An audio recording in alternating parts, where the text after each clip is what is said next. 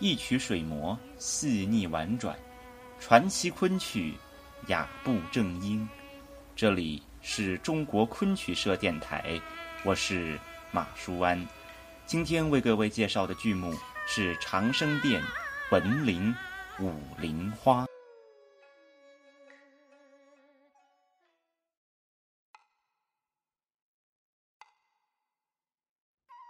在九月十四号的节目当中，主播潇潇为各位介绍了同样也是长生殿中银窟的唱段。那么在今天所为各位介绍的文陵是长生殿第二十八出，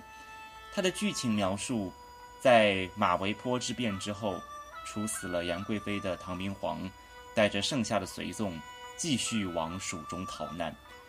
有一天在避雨的时候。唐明皇听见剑阁前铃声随风而响，触景生情，悔恨自己在马嵬坡前六军不发的当下，没有及时对自己所深爱的杨贵妃伸出援手。那么，如果把文陵和银窟两折戏拿来相比的话，我们可以发现，唐明皇在文陵当中表现出更多的感情，是忧愁的愁。而在银窟当中表现出更多的是悔恨的恨。那我们可以想象，在这折戏当中，唐明皇依然是在一个逃难的阶段，他可能没有太多的心思跟时间，把自己完全沉浸在痛失爱妃的悲伤情绪里面。所以在这折戏当中，我们看到更多的是唐明皇的一路上他所看见的远山。他所看见的无边落木，他所看见的长空孤雁，这些远景的描述，触景生情所引发的心里的哀愁。而在银窟这一折当中，我们可以看到，当已经到达蜀中，失去了杨贵妃，也失去了天下的唐明皇，当他看到了思念已久的杨贵妃的雕像的时候，长时间以来累积在心里所有的悲愤。一时顷刻而出，当时的唐明皇，真可以说是涕泗纵横。所以说，虽然都是在描述安史之乱之后唐明皇心中的哀愁，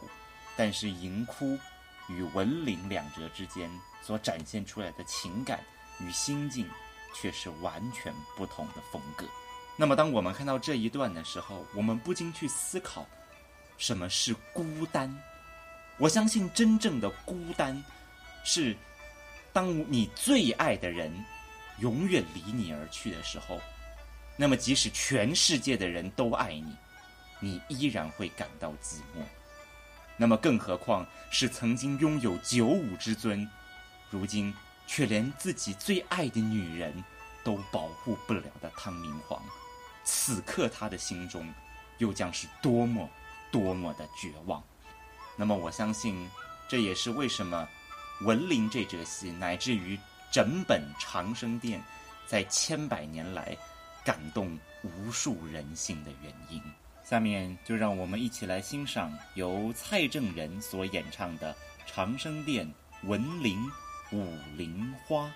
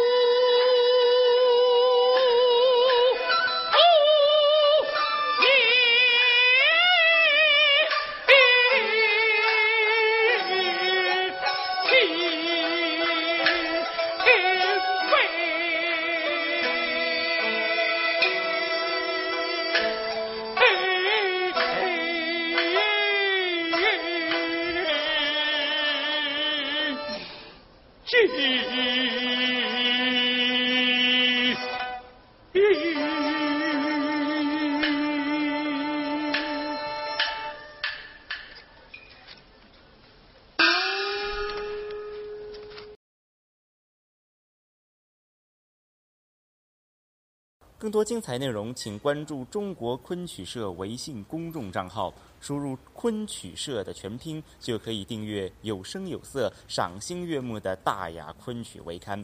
感谢您的聆听，我们下回再见。